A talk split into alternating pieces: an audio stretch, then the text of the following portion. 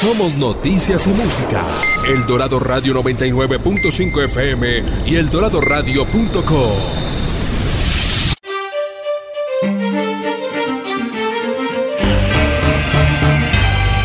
Desde la Tierra del Cóndor, transmite El Dorado Radio 99.5 FM. HJE 78. El Dorado Radio la emisora de Cundinamarca, región que progresa.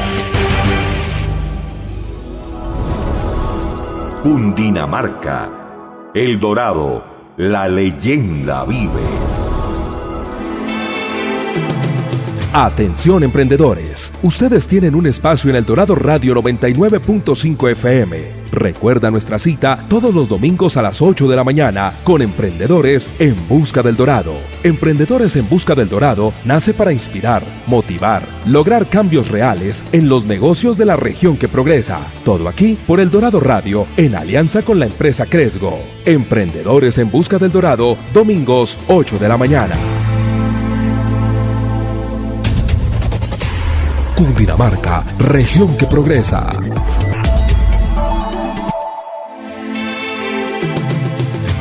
Buenos días a todos nuestros oyentes. Hoy domingo 8 de la mañana con nuevos invitados, nuevas sorpresas, seguramente mucho aprendizaje que traemos en Emprendedores en Busca del Dorado. Andrés, buenos días. ¿Qué más, Daniel? ¿Cómo vamos? Bien, todo muy bien. Amaneciendo este fin de semana y bueno, contento de estar acá en nuestro programa número 115. Y bueno, cuéntenos un poquito de qué se trata el programa, quién es nuestra invitada y sobre qué vamos a, a profundizar hoy. Bueno, hoy le traemos a todos nuestros oyentes seguramente un producto que si no están necesitando en este momento, cuando su negocio crezca, lo van a necesitar. Es todo ese apoyo tecnológico y esa transformación digital que tanto estamos buscando los negocios. Seguramente todos tenemos cuentas que llevar, todos sabemos cómo interactuar ahorita con el tema contable y sabemos que es importante llevar registros de las transacciones, de cuáles son nuestros ingresos y bueno, todas esas cifras que seguramente para algunos son conocidas, para otros son un poco enredadas. Y viene la solución para ustedes. Se llama Megaactivo, una empresa que este mes justo está cumpliendo 36 años en el mercado. Y hoy vamos a hablar con una persona que está tomando el mando de esta compañía, que es segunda generación, su padre fundador, y que, bueno, seguramente después de un proceso de, de entrega y de formación de ella durante muchos años, está poniéndose al frente de Megaactivo. Ella es Laura Hernández. Laura, muy buenos días. Buenos días, Andrés, Daniel, ¿cómo están? Muy bien, Laura. ¿Y tú cómo, cómo estás? ¿Cómo va todo ahí en Megaactivo? Muy bien, excelente. Gracias a Dios, todos estamos aquí en este proceso de seguir trabajando por la economía del país. Buenísimo. Y bueno, Laura, antes de, de entrar un poquito a hablar en fondo sobre Megaactivo, quisiéramos conocer un poco más de la persona detrás. Cuéntanos un poco de ti, sobre, bueno, cómo, cómo ha sido este proceso de tu desarrollo personal para llegar a ser eh, el la gerente que eres hoy y, y, también pues lo que eres como emprendedor. Bueno, Daniel, yo te cuento, eh, pues, yo soy Laura Hernández, eh, yo soy politóloga en realidad, yo estudié en la Universidad de AFIT Ciencias Políticas hace unos cuantos años, no muchos, afortunadamente. Eh, soy especialista en gerencia de proyectos de AFIT eh, y la verdad, pues esto de, la gerencia de Megaactivo fue un paso de la vida que siempre me había negado a dar. Yo, pues, como dijiste inicialmente, mi padre fundó Megaactivo, eh, en su momento se llamaba Megasistemas, hace muchos años, lo fundó cuando también estaba recién egresado de la universidad con su visión pues de transformación digital y de implementar tecnología en las empresas cuando ni siquiera existía el Internet. Y pues yo lo vi toda su vida trabajando en esto, pero siempre me había negado un poco a, asumir este rol eh, de dirigir la empresa, era algo completamente diferente para mí pues y nuevo. Yo de contabilidad pues eh, siempre me rehusé a, a saber un poco porque lo mío era más las personas, lo mío era más trabajar con comunidades, conocer a las personas, por eso pues tomé la decisión de estudiar ciencias políticas Sin embargo, pues la vida me fue llevando eh, un poco a involucrarme cada vez más en la empresa hasta ya luego tomar la decisión eh, de renunciar a mi trabajo. Eh, yo en ese momento trabajaba con la Universidad de AFIT y con el Ministerio de Educación Nacional y venirme para, para, la empresa, pues ahora sí a, a, dirigirla. Y bueno, después de este camino que, que, nos cuentas como que no estaba tan pensado y que seguramente... A muchos emprendedores les pasa que tienen un negocio familiar que de alguna manera y en algún espacio hay que tomar esa decisión de, de pronto de apoyar el, patrimonio de, de, la familia. ¿Qué ha pasado en ti? ¿Cómo, ¿Cómo ha cambiado tu forma de ser? ¿Cómo ha cambiado tu forma de enfrentarte a, a precisamente los retos que tienes en Megactivo? Pues yo he cambiado muchísimo. Eh, me ha, pues me ha tocado asumir retos que, si bien pues yo había tenido pues como una personalidad un poco más de liderazgo, todavía no, es, no me sentía pues preparada para asumirlo, sin embargo pues eh, lo he hecho pues con el acompañamiento y con unos mentores muy importantes para mi vida, pues de los que he aprendido, entre ellos mi padre claramente. Eh, entonces yo creo que ha sido un proceso de aceleración para todo mi desarrollo profesional, eh, laboral, y también de construcción de lo que te decía ahora, de yo como junto mi pasión por trabajar con las personas, por conocer los procesos, por ayudar comunidades, con el propósito pues que tenemos en Megaactivo, que es acompañar en la transformación digital eh, a las pymes del país. Entonces es como desde una visión un poco más humana, más social, eh, seguimos sacando adelante esta compañía. Laura, ya, hablando un poquito de, de Megaactivo y contándole a, a, los oyentes específicamente qué servicios podrían tener los oyentes y qué pues, servicios podrían tomar con Megaactivo. Daniel, pues nosotros en este momento ofrecemos servicios de software administrativo y contable, entre esos pues está todo el proceso de facturación electrónica, nómina electrónica, manejo de inventarios. Nosotros como les decía, llevamos 36 años desarrollando software, eh, irlo perfeccionando, ir ofreciendo otras eh, funcionalidades, por lo que es un software muy completo.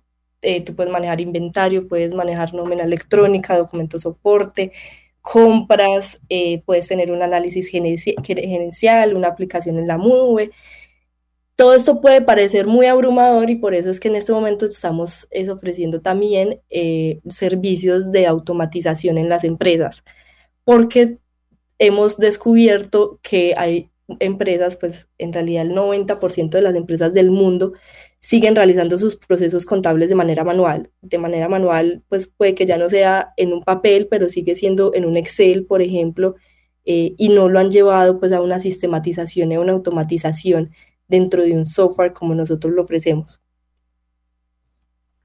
Ok, maravilloso. Y si yo, yo te preguntara qué los, qué los diferencia frente, frente al mercado que han encontrado ustedes que, que realmente valoran los clientes, que, ha sido fruto de, de, ese aprendizaje constante después de 36 años que cumplen este mes. Una de las eh, cosas que más resaltan nuestros clientes es la facilidad de uso de, del software todo está interconectado. Entonces, si tú generas una factura, pues inmediatamente ya te queda en contabilidad. Entonces, no se pierde tiempo y esfuerzos en volver a digitar eh, esa información que, que ya está disponible pues, por, todas las obligaciones que nos está eh, generando la DIAN a todas las empresas en Colombia. Entonces, esa facilidad de uso, esa posibilidad eh, o esa flexibilidad, porque también podemos personalizar dependiendo de, los procesos como los lleven las, las empresas, es una de las características que más resaltan nuestros clientes. Tú mencionas algo que, que sí es muy relevante y la DIAN, y bueno, principalmente la DIAN nos exige ciertos reportes, ciertas, ciertos pagos y pues con facturación electrónica, nómina electrónica y, y demás, eh, es necesario un software, que eso es una motivación actual, pero a partir de hecho, además de esa obligatoriedad, ¿qué más podrías decirle a los usuarios del, por qué, del por qué entrar a un software y por qué, por qué tener su información organizada, por qué, por qué usar Megaactivo? Que eso también es importante decirlo, porque muchas veces muchos lo hacen es porque se necesita presentar impuestos y no, es, no es que esté mal, pero eh, todo este tipo de transformación digital y llevar y poder eh, analizar la información que tenemos es importante para todos los negocios indudablemente.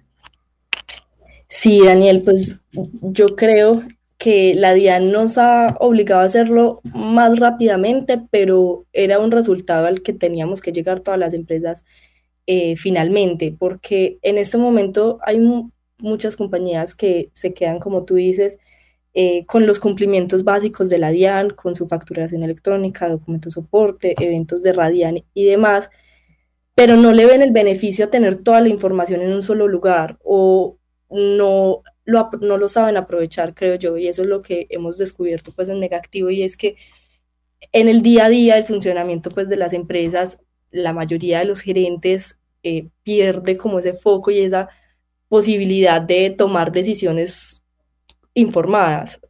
tener un software, eh, tener un sistema de, información es precisamente lo que te permite es poder analizar antes eh, las posibles problemáticas, posibles riesgos, eh, posibles estrategias que puedas tomar dentro de tus negocios. Entonces, con estos sistemas tú puedes tener una posición un poco más propositiva, más de planeación y no tan reactiva con el día a día de los negocios.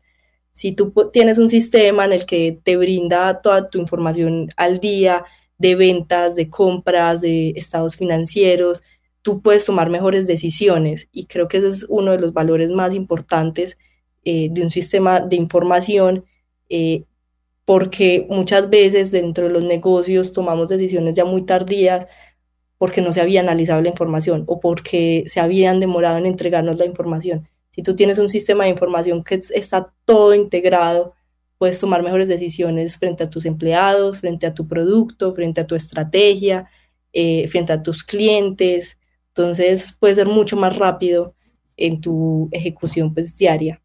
Laura, y ahora contando, contándonos, pues si nos puedes contar un poquito como buenas experiencias de clientes, nos decías que la usabilidad era algo que resaltaban, eh, pero de pronto, ¿qué experiencia nos puedes compartir sin probablemente decir el nombre del cliente en el que, en el que, en el que eran totalmente reactivos a, utilizar la, la, el software y después cuando lo usan dicen, oiga, esto funciona y me sirve para esto, esto y esto? Pues mira, historias tenemos muchas porque como nosotros hemos evolucionado con la tecnología, pues nuestros clientes también lo han hecho. Entonces, eh, en su inicio, pues cuando teníamos un software instalado eh, para Windows, el paso a la nube fue muy difícil. Eh, creo que la pandemia lo aceleró un poco, pero sigue habiendo clientes reacios a, tener su información en la nube o siguen teniendo su software en un servidor eh, dentro de sus negocios. Y ahora, cuando deciden tomar la decisión de estar en la nube, de tener un software integrado, se dan cuenta que es todo mucho más fácil. O sea, la pandemia nos enseñó a todos que podemos trabajar en tiempo real, podemos trabajar a distancia en este momento estamos volviendo a, pues yo soy una de las personas que la presencialidad es completamente necesaria, pero no podemos devolvernos completamente, o sea, tenemos que seguir avanzando con la tecnología. En este momento la tecnología ya está entonces en inteligencia artificial, no podemos devolvernos a, no tener un software en nube y nuestros clientes pues lo han resaltado mucho.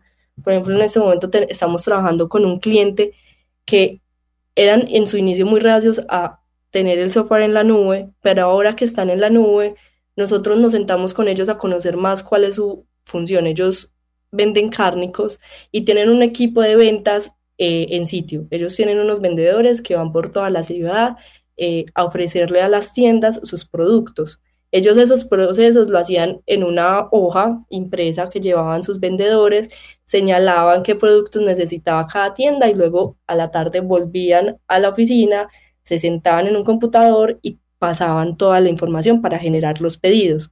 Nosotros les desarrollamos un toma pedidos que desde la aplicación del celular eh, de Mega Activo pueden ir en el momento en el que están eh, en sitio, pues en, las tiendas, generando los pedidos y una persona ya dentro de la fábrica hace el despacho, genera la factura, además. Entonces, toda esta posibilidad de ahorrar tiempos, esfuerzos, de tener que escribir a mano, luego pasarlo a un computador y luego poder despachar el producto ha agilizado muchísimo el proceso comercial de, de este cliente que te comento. Buenísimo, Laura. Bueno, las experiencias que nos cuentas, seguramente muchos emprendedores se verán reflejados en ella.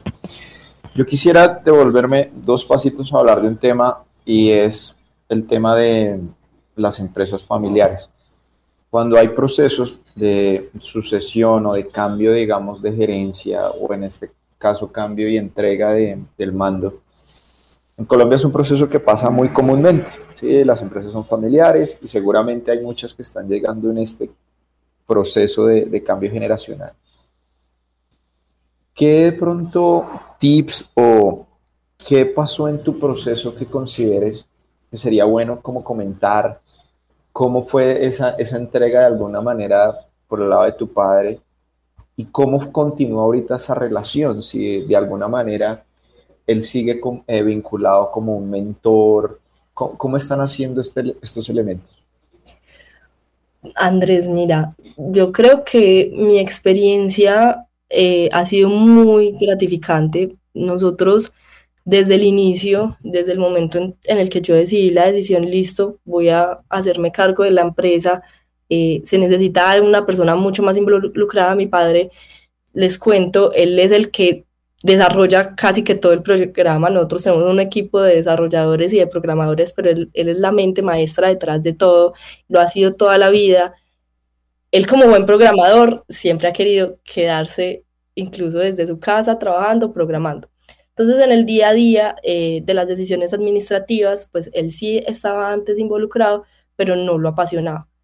Ahora que entonces yo decidí, pues él desde el inicio dijo, yo solo me encargo de programar, nosotros tenemos reuniones de estrategia, de ir analizando el mercado, cómo vamos a ir evolucionando, porque nosotros siempre nos estamos preguntando cómo vamos a evolucionar, cómo vamos a implementar las nuevas tecnologías, pero en la parte de las decisiones eh, ya así empresariales, desde el inicio se estableció mucho, eh, pues una autonomía, pues un límite entre, entre esa pseudo jerarquía que podemos tener dentro de la empresa entonces eso ha sido pues muy, muy bueno porque también conozco de casos que ha sido un poco complicado para los padres ver que han trabajado toda su vida por su negocio y soltar las riendas y dejar que, que su hijo que vieron crecer eh, empiece a tomar las decisiones. También sé que puede ser un, un, un poco complicado, perdón.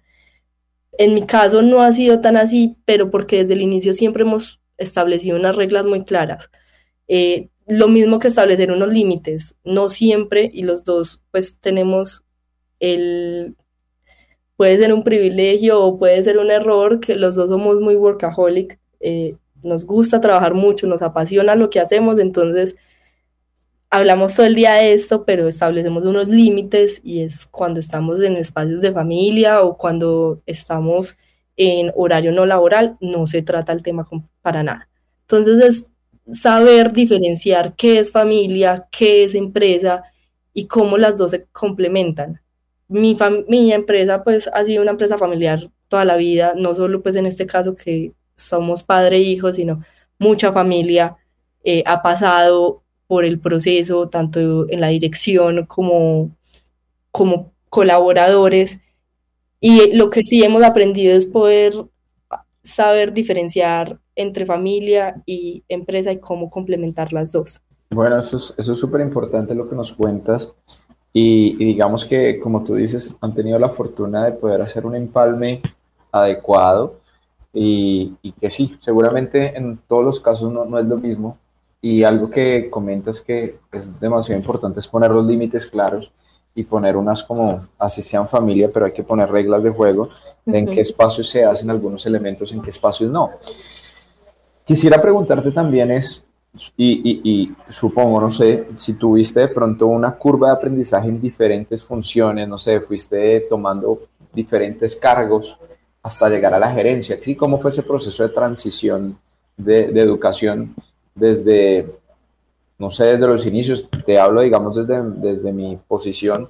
Yo arranqué desde el proceso de almacén, desde carga y descarga de camiones, hasta pues ya ir evolucionando los diferentes procesos a ser gerente.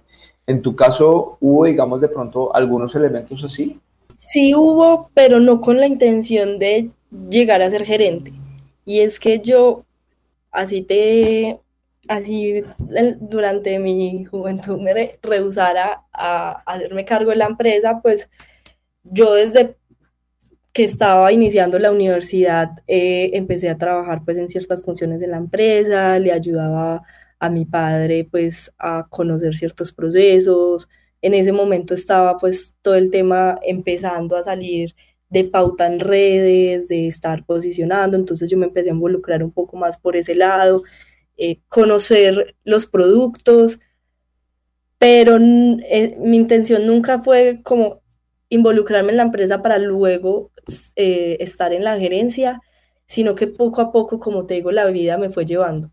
Luego, mientras yo estaba trabajando, luego de graduarme, empecé a tener otras funciones más analíticas, más de consultoría con la, con la empresa, hasta que ya pues sí tomamos la decisión de, de renunciar a mi trabajo pues y continuar eh, con el negocio. Pero como te digo, nunca fue como con ese objetivo, sí lo tuve, sí tuve ese proceso pues de conocimiento eh, muy natural, la verdad, se fue dando poco a poco con el tiempo.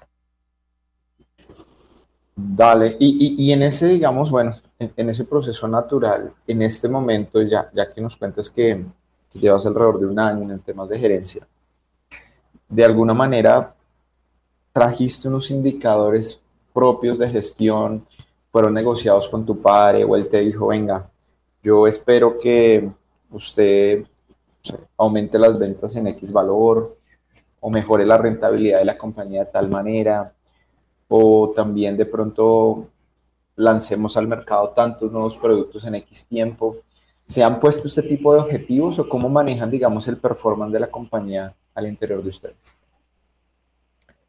Nosotros inicialmente, yo entré, fue más para resolver unas problemáticas que había de manera interna dentro de, dentro de la compañía si bien la pandemia y las exigencias de la DIAN eh, pues obligaron o, le requirieron a, muchas empresas a empezar a estar en la nube, a facturar electrónicamente, y eso pues la verdad nos favoreció en su proceso. Cuando empezamos a salir de la pandemia, pues también se vieron los efectos en muchas empresas eh, saliendo del mercado, tomando pues, otro tipo de decisiones. Entonces la empresa empezó en un proceso de darnos cuenta de problemáticas que lamentablemente antes no nos habíamos dado cuenta. Entonces inicialmente los indicadores pues que nos establecimos fue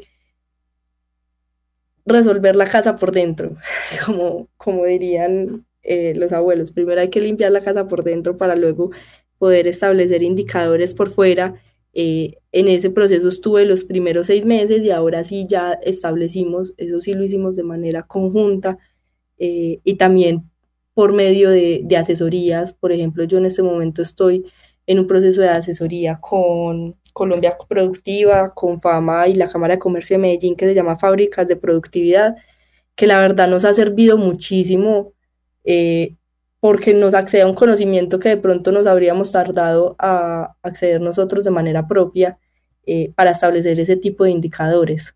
En este momento estamos en ese proceso y esos indicadores sí han sido eh, pues como un establecimiento conjunto con mi padre.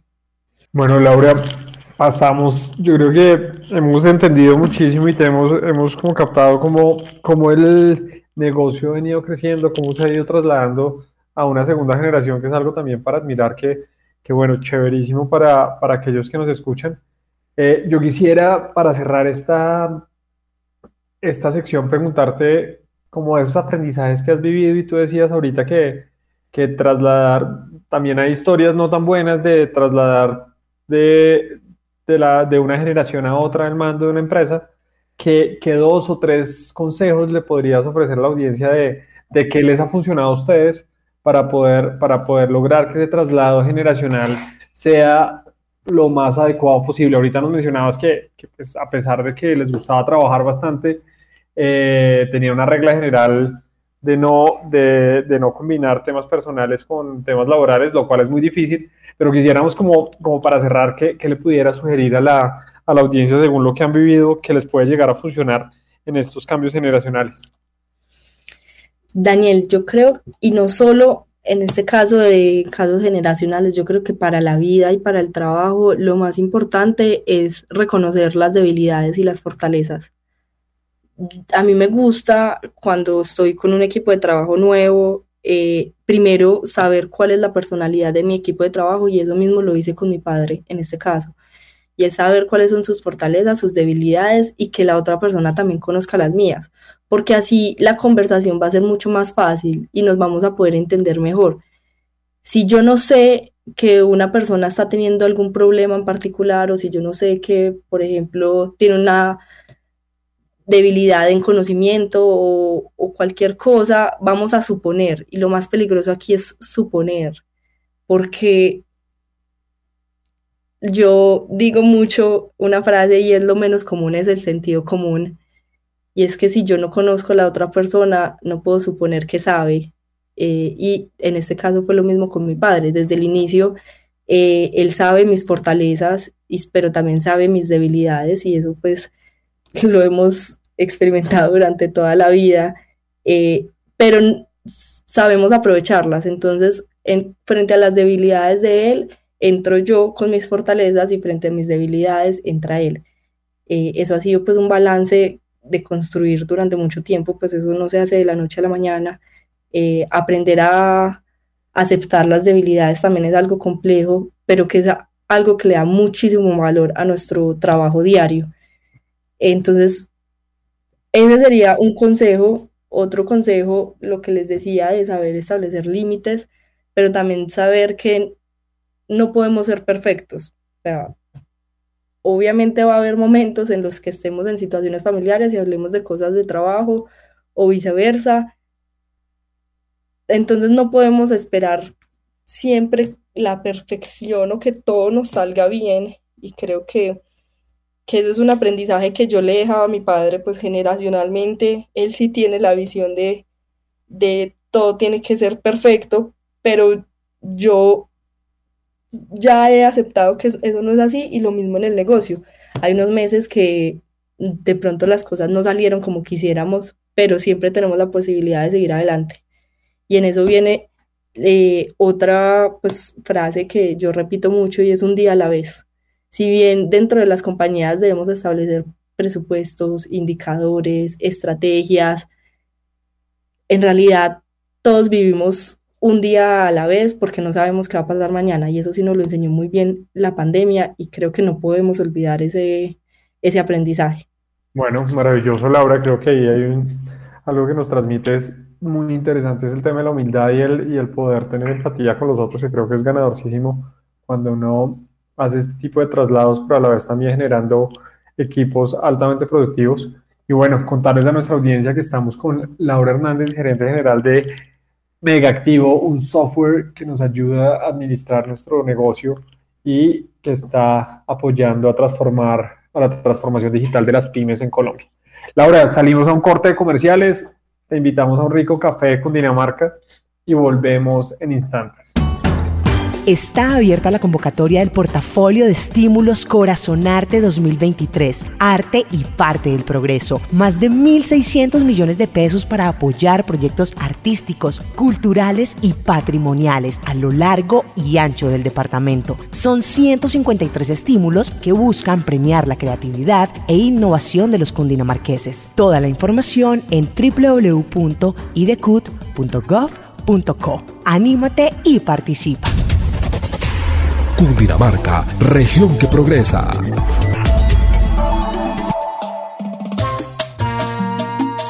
Este y todos los sábados de 12 a 2 de la tarde, oye la noticia, la información de la salsa. Oye la noticia, el informativo de la salsa. Todas las noticias de la salsa y sus artistas en El Dorado Radio 99.5 FM y www.eldoradoradio.co, emisora de la Gobernación de Cundinamarca. Oye la noticia, conduce Omar Antonio, invitan Maratón Salsera y Salsa para Todos. Oye la noticia, el informativo de la salsa. Pascual llegó para quedarse.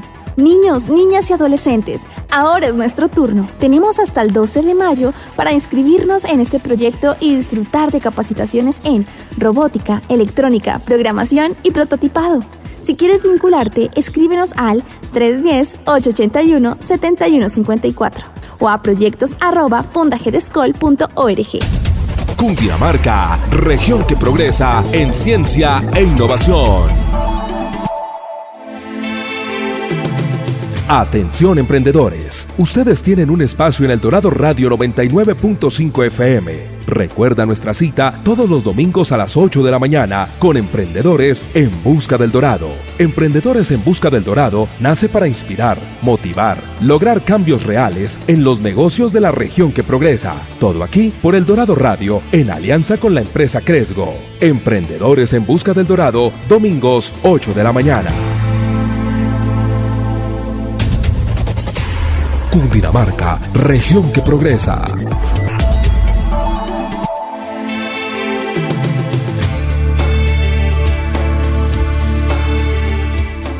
Volvemos a Emprendedores en Busca del Dorado con Laura Hernández, que nos viene contando tanto su historia, su historia familiar de, de negativo y cómo ha ido transformándose la empresa en el tiempo. Y ahorita, Laura, entramos a una sección que nos encanta y que a nuestros oyentes les gusta muchísimo y es relacionada con retos y aprendizaje. Ya hemos hablado de muchas cosas bien interesantes, pero en esta sección vamos a hablar de esos retos que en el día a día afrontamos cuando montamos un negocio. Y, bueno, Andrés, creo que comencemos por usted y yo sigo después. Vale, perfecto. Laura, seguramente uno de los principales retos que debes estar enfrentando es la parte tecnológica. Sí, al ser precisamente un SaaS, un Software as a Service, eh, deberán tener un equipo no solo en el tema de soporte, sino seguramente en el proceso de innovación, de creación de nuevas líneas de, de servicio. Cuéntanos un poco cómo estás manejando ese reto y ahorita en una época donde la programación y donde la inteligencia artificial está haciendo cambios en los modelos de negocio. Andrés, yo te digo que esos retos tecnológicos son los que más nos emocionan a nosotros en este momento. Y es que, pues a mi padre le tocaron los cambios que generó el Internet en las tecnologías, lo que generaron las redes sociales, y él dice que este es otro gran quiebre con el tema de la inteligencia artificial en tecnología, pero esto es un reto que nos emociona muchísimo porque tenemos que pensar completamente el software. Todos los procesos que hacemos dentro de las empresas se van a tener que repensar y cómo las volvemos mucho más ágiles y más amigables. Con todo este tema del procesamiento del lenguaje natural, por ejemplo, la inteligencia artificial, ChatGPT, nosotros entonces nos emociona muchísimo empezar a preguntarnos cómo lo empezamos a implementar en el programa. Eh, si bien hay muchos análisis que salen en ese momento, decir, no, es que los empleos que primero va a reemplazar la inteligencia artificial son estos, entre ellos está, por ejemplo, los contadores. Nosotros somos de los primeros que creemos que esto no va a ser así. No, mi padre dice una frase y es, se acaba el trabajo, pero no el empleo. Y es que en su momento también creyeron que se iban a acabar eh, las personas, por ejemplo, que escribían en máquina de escribir, pero su empleo se transformó. Lo mismo va a ser para los contadores. Y es que el rol dentro de las compañías de los contadores se va a transformar completamente, va a ser un rol mucho más de asesoría, mucho más involucrado a la estrategia que a lo reactivo, por ejemplo, con todo el tema de tributaria, presentación de información exógena.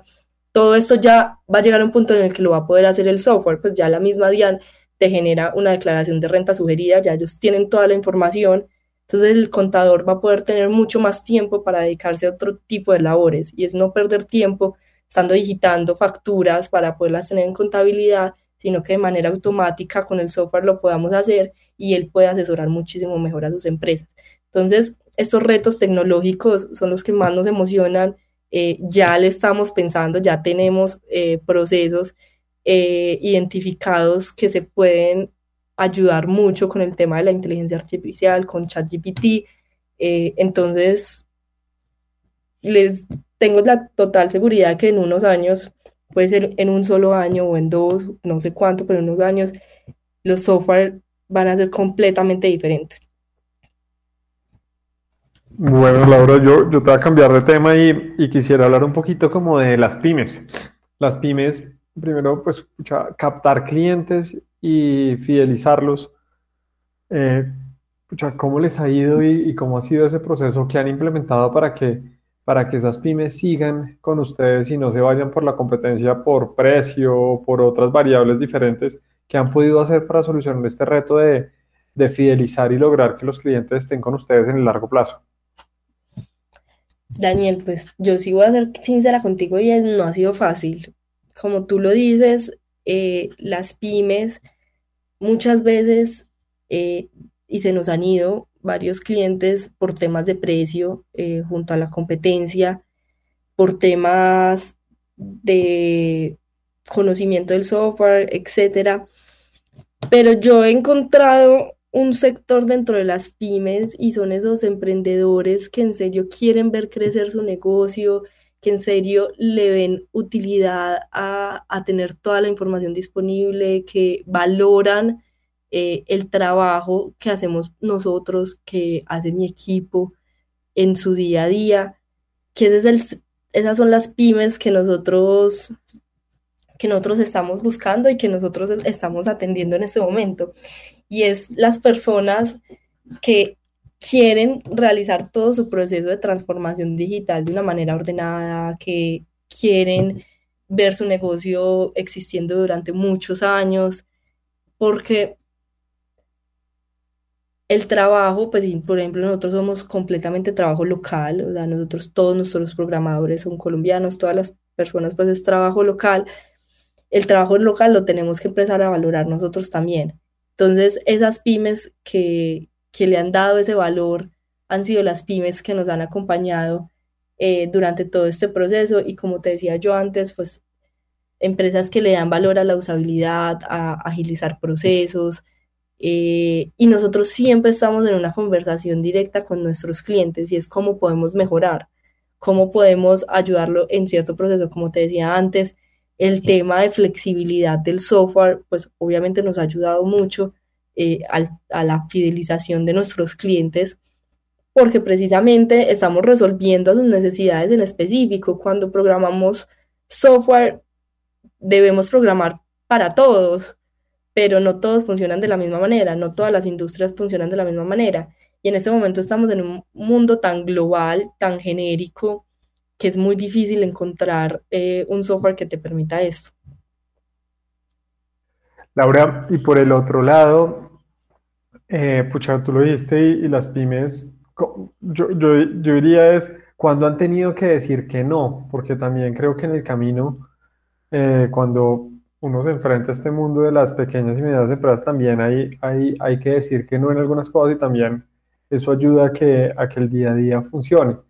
Cómo les ha ido diciendo no en cosas que pues los clientes como seguramente como todos piden muchas cosas, pero ustedes escuchan y seguramente toman decisiones acorde a lo que la gran mayoría es lo que realmente la gran mayoría necesita, pero cómo les ha tocado decir que no, qué estrategias han implementado para ese reto que usualmente nos cuesta culturalmente en decir no.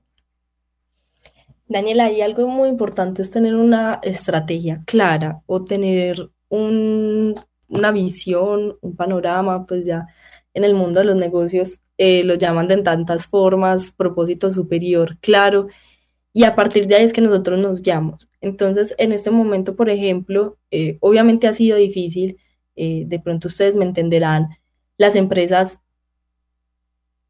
no siempre, pero en su mayoría de las veces, siempre le tiran la culpa al software, por ejemplo. Entonces, hay un proceso o hay una información que tiene mal, pero el que falla es el software. Y muchas veces no es así, muchas veces es por un mal uso o por cierta, o porque de pronto el software, como te decía, es genérico, entonces no resuelve esa necesidad en particular, pero es que no es falla del software, es porque esa empresa, ese proceso en particular, lo hace diferente y las otras no lo hacen. Entonces, ha sido un proceso de concientización con nuestros clientes, eh, de identificación, entonces, si surge la posibilidad de un desarrollo personalizado, pero que no responde a esa estrategia o a esa visión eh, de la empresa, nosotros ahí sí tomamos la decisión de decir no. O sea, si un cliente nos pide eh, un desarrollo personalizado que no responda a el proceso o el acompañamiento que nosotros queremos dar de transformación digital, de automatizaciones, sino que antes da un paso atrás a realizar procesos más manuales, ahí nosotros tomamos la decisión de decir que no. ¿Nos duele no poder solucionar o acompañar a ese cliente? Sí, obviamente, porque como tú lo decías, es algo muy cultural y a mí me pasó durante toda mi vida decir que no es algo muy difícil, pero, pero es un riesgo que debemos tomar si queremos seguir adelante. Entonces, utilizar nuestro tiempo para desarrollos que en realidad llevan a las empresas a procesos más manuales, sí ha sido una decisión pues completamente rotunda decir no. Y, y Laura, y, lo otro que te quería preguntar y es, ese cambio, tú venías de trabajar, nos contaste que en EAFI, trabajando en, proyectos y siendo politóloga, ¿cuál fue el reto más grande de poder asumir otra labor? Porque pues fue arriesgado, que también, también es, un, es, es algo para valorar de, de que cambiaste radicalmente, digamos, tu día a día por conectarte pues a un sueño tanto empresarial como familiar pero ¿qué fue lo más, lo más difícil de, de, poder adaptar en tu día a día cuando tomaste esa decisión? ¿O qué fue lo que, lo, que, lo que más te hizo dudar en tomar esa decisión en, oiga, sigo trabajando, estoy aprendiendo, soy politóloga o me voy directamente a, a la empresa familiar que tiene una potencialidad en crecimiento alto? Bueno, ahí lo que más me hizo falta al inicio eh, fue el tema de las personas, o sea, yo estaba en un trabajo de socializar con personas todo el día, eh, el ambiente en la Universidad de AFIT era completamente diferente a un ambiente un poco más corporativo. Eh, entonces creo que eso fue de las cosas que más se me dificultó al inicio, pero también era un reto, porque entonces era cómo yo empiezo a involucrar eso que me gusta tanto de trabajar con las personas dentro de la empresa, cómo empiezo a volver eh, mega activo, un poco más social, un poco más conectándonos con los clientes, conociendo a, las personas y los usuarios detrás de esos clientes que nos habían acompañado durante tantos años. Totalmente de acuerdo, Laura. Y eso digamos que tú pues, nombras, seguramente mucho les ha pasado, hay muchas cosas que nos enseñan en la universidad, pero pues en el diario vivir son otras cosas. Yo quisiera llevarte a otro reto que seguramente estás enfrentando y es el reto de ventas, de marketing. Todos y todos seguramente en algún momento tenemos que enfrentar ese reto de cómo lograr algunos las primeras ventas, otros seguramente cómo expandir las ventas, cómo llegar a otro mercado. Quisiera que nos dieras ahí de pronto desde tu visión, primero, si tienes algunos tips que nos puedas dar de de estrategias. Segundo, ¿cómo es, en qué etapa de este proceso que te digo estás? ¿Estás en la etapa expansiva? ¿Estás en una etapa ya de consolidación? Y pues tercero, es en últimas, ¿qué grado de, importancia le estás dando en el diario vivir a este tema? ¿sí? En, en tu cuadro de procesos que tienes, ¿qué importancia toma este papel de marketing y ventas? Bueno, Andrés, yo empiezo por la última parte y es como gerentes, de, ya sea de un emprendimiento o de una empresa consolidadas, las ventas se convierte en una de las cosas que más importancia le debemos dar porque son las que nos permiten el funcionamiento diario de las demás funciones. Sin embargo, eh, es algo que yo le aprendí a mi papá y es, él siempre se preocupó tanto por las ventas que llegó un momento en el que empezó a afectar su salud y es algo que debemos nosotros también aceptar y es un límite. Lo que yo te decía ahora, las estrategias de venta siempre tienen que estar de marketing en ese momento. Todos los días sale una nueva metodología o estrategia para marketing digital, presencial, entonces estamos volviendo a a lo presencial, pero también tenemos que mantener lo virtual y eso puede ser muy abrumador. Pero como gerentes no podemos permitir que eso afecte nuestra salud, porque entonces si nosotros eh, no tenemos clara esa visión, no se la podemos transmitir a nuestro equipo. Y es que yo veía, y pues les cuento, una, fue una de las razones por las que tomamos la decisión de, pues de que yo entrara a la empresa, y es que yo veía tan preocupado a mi papá por el tema de las ventas, que él ya se comenzó a enfermar y, y estaba pues afectando su salud mental y su salud física. Y eso no debería ser así, por más importantes que sean y lo son, eh, pues también, como les decía desde un inicio, tenemos que establecer límites. Entonces, en este momento es un gran reto, estamos viendo eh, y todas las empresas estamos a la expectativa de qué va a pasar en la economía del país, en la economía mundial. Entonces, todos los días escuchamos un día una noticia completamente miedosa, pues, o, aterradora para temas económicos y al otro día una noticia esperanzadora que, como te decía, puede ser un poco abrumante. Entonces, aquí es el proceso de también nosotros, nuevamente, establecer una estrategia y, confiar en ella y confiar en el equipo. Eh, en la economía todo es confianza. si nosotros no confiamos, la economía va en decadencia. Entonces, aquí es reconocer que se nos salen de las manos hasta cierto punto. Entonces, yo empiezo, mi día es analizando, bueno, ¿qué puedo hacer para mejorar las ventas? Si ya hice todo esto y ya no puedo hacer nada más y este mes ha sido un mes difícil, bueno, ya tengo que reconocer que dentro de mi poder, dentro del poder de mi equipo, ya hicimos todo. En ese sentido, eh, pues como les decía, nosotros estamos en proceso de buscar asesorías, buscar equipos capacitados para, para el proceso de ventas, eh, establecer estrategias claras, índices claros. Eso ayuda mucho para tener una visión y, y sentirse en control de algo que es tan incontrolable. Bueno, Laura, creo que logramos captar varias cosas interesantes en esta sección. Vamos a, pasar a una sección muy rápida en la cual queremos conocerte un poquito más y es de preguntas rápidas, respuestas rápidas. Andrés, adelante. Laura, tranquila. El principal mentor de tu vida. Principal mentor de mi vida, mi padre y Juan Luis Mejía Arango. ¿Tu palabra favorita? Amor. Una clase que te haya gustado y que te haya transformado en la universidad. Filosofía 1. ¿Tu comida favorita? La pasta. ¿Y un libro que nos pueda recomendar? El verano en que mi madre tuvo los ojos verdes, de Tatiana Tibuleac. Excelente libro.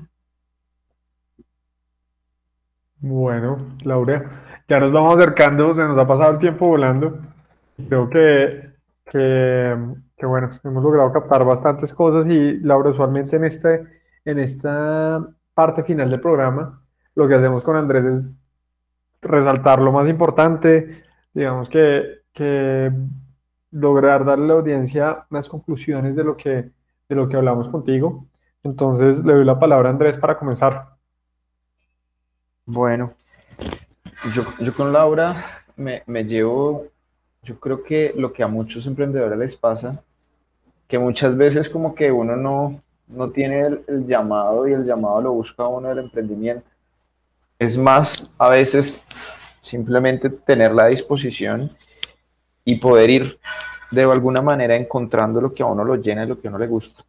En el caso de Laura, ella tenía como un camino claro en un momento que consideraba que era lo que iba a hacer, pero fue encontrando gusto en otros elementos. ¿sí? No necesariamente voy a algún elemento que no sepamos trabajar o que no, no conozcamos no significa que en el futuro no podamos aprenderlo y desarrollarlo.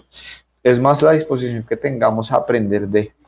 Pero siempre está como esa, esa inquietud del emprendedor que eso se nace, de, de querer mejorar, de querer, como ahorita Laura nos lo contaba, organizar la casa.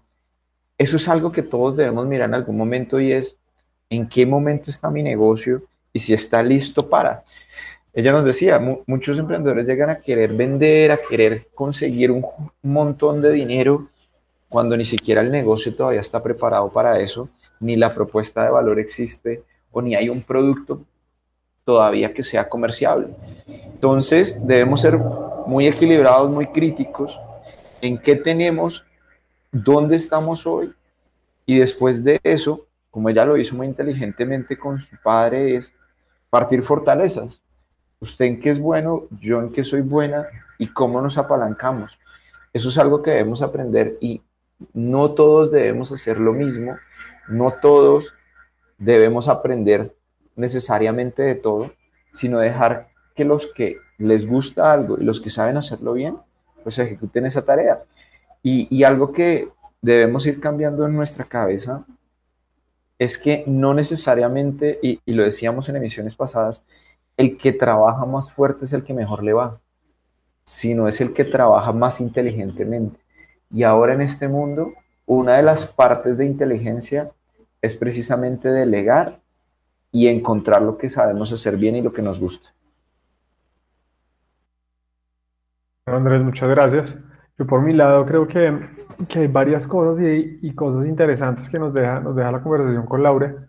Yo creo que lo primero es algo muy cierto y que creo que, que todos los días debemos implementar y es, Laura nos decía algo y es, recuerdo la frase que la tengo acá un día a la vez. Y esto, pues, el mensaje que, que nos lleva es a que, a que obviamente el paso a paso existe, no nos podemos saltar pasos, eh, que eso es súper importante tenerlo presente, porque el saltarse pasos probablemente no vamos a cumplir ese objetivo y, y nos daremos cuentas al final. Entonces yo creo que el paso a paso es importante, pero a la vez nos decía algo y es, y es que hay un tema importantísimo y es toca buscar el espacio a ese largo plazo también combinarlo y eso lleva a, combinar lo que, lo que decía Andrés, que, que el dedicar tiempo específico a, a trabajar y a alocar o distribuir nuestro tiempo de la mejor manera es lo que seguramente mejores resultados nos va a dar. Y eso nos lleva a lo que tú mencionabas de equipo. Y yo, yo, ahí, yo ahí recalco el tema de, de la humildad y de ser muy empático, tratar de, de, entender, digamos, que la situación del otro para poder lograr equipos altamente productivos. Y finalmente hay otra cosa importantísima que, que yo creo que, que, nos llevamos y es cómo una labor nos lleva a otra. Hay, hay, muchas cosas que muchas veces decimos, no, yo no puedo hacer esto y me da miedo cambiarme porque no es lo que sé hacer. Tú venías haciendo un trabajo social, un trabajo con comunidades, un trabajo de comunicación, que probablemente cuando uno entra a las empresas la falla principal, la falla más grande es poderse comunicar bien y poder, poder distribuir a todos los equipos de trabajo eh, lo que probablemente la visión o la, o la estrategia se quiere de la empresa.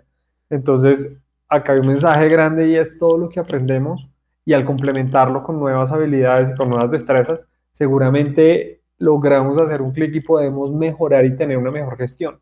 Esto que, que, nos, que nos dice que pues esos paradigmas de que el diseñador no puede saber de contabilidad o el contador no puede saber de diseño, creo que día a día se rompen y aquellos que rompen esos paradigmas, como viene haciendo Laura de, de el politólogo, pues saber de contabilidad probablemente no es, no es su esencia, pero al tener una idea, conocer, contratar gente que sabe más que uno, es lo que hace el éxito de las empresas y lo que nos lleva a un camino específico en, en el cual podemos potencializar tanto lo que hacemos como líderes como las empresas que, que gestionamos. Yo me llevo esto y creo eh, ya estamos llegando al, final del programa. Eh, primero agradecerte. Segundo, quisiéramos que nos dejaras una frase de motivación a las emprendedoras que nos escuchan en, en toda la región y dónde podemos encontrar a Megactivo. Bueno, Daniel, yo quisiera agradecerles a ustedes, Andrés, eh, también por este espacio de conversación. Pues la verdad estaba un poco nerviosa, pero, pero todo fue, una conversación muy bonita. Eh, una motivación que yo le quisiera dejar a los emprendedores es que no se rindan y probablemente venga un momento difícil en economía del país y del mundo, pero las empresas que sobreviven a este tipo de crisis son las que más fuertes salen luego. Y nos ha pasado a nosotros. Nosotros hemos pasado por muchas crisis, por muchas problemáticas eh, del país. Pues somos una empresa que en los 90 se estaba creando en Medellín en todo el proceso de Pablo Escobar, por ejemplo, pasamos por la crisis del 2002, del 2008, eh, probablemente vayamos a pasar por esta, pero vamos a seguir adelante. Entonces, eh, son esas empresas y esas compañías y esas personas, sobre todo, que no se rinden a esos sueños, las que tienen ese, el éxito que tanto soñamos los emprendedores, porque pues si eres emprendedor, ese es como uno de tus mayores objetivos.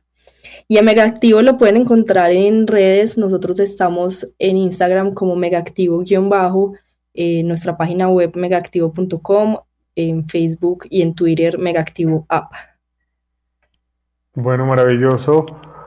Laura, y bueno, nos queda despedirnos, agradecerte por el tiempo, eh, por la charla, por lo compartido y contarle a nuestra audiencia que todo el resumen todas las frases interesantes, mensajes, los pueden, lo pueden ver seguramente la otra semana en arroba cresgo en Instagram y LinkedIn o visitar nuestra página web www.cresgo.com. Cualquier duda, pregunta, nos la pueden hacer al dorado arroba cresgo.com o la línea WhatsApp 320 940 60 57. No siendo más y nos despedimos de Laura, agradecerle a Andrés también y nos vemos la otra semana. Atención emprendedores, ustedes tienen un espacio en el Dorado Radio 99.5 FM. Recuerda nuestra cita todos los domingos a las 8 de la mañana con Emprendedores en Busca del Dorado. Emprendedores en Busca del Dorado nace para inspirar, motivar, lograr cambios reales en los negocios de la región que progresa. Todo aquí por el Dorado Radio en alianza con la empresa Cresgo. Emprendedores en Busca del Dorado, domingos 8 de la mañana. Cundinamarca, región que progresa.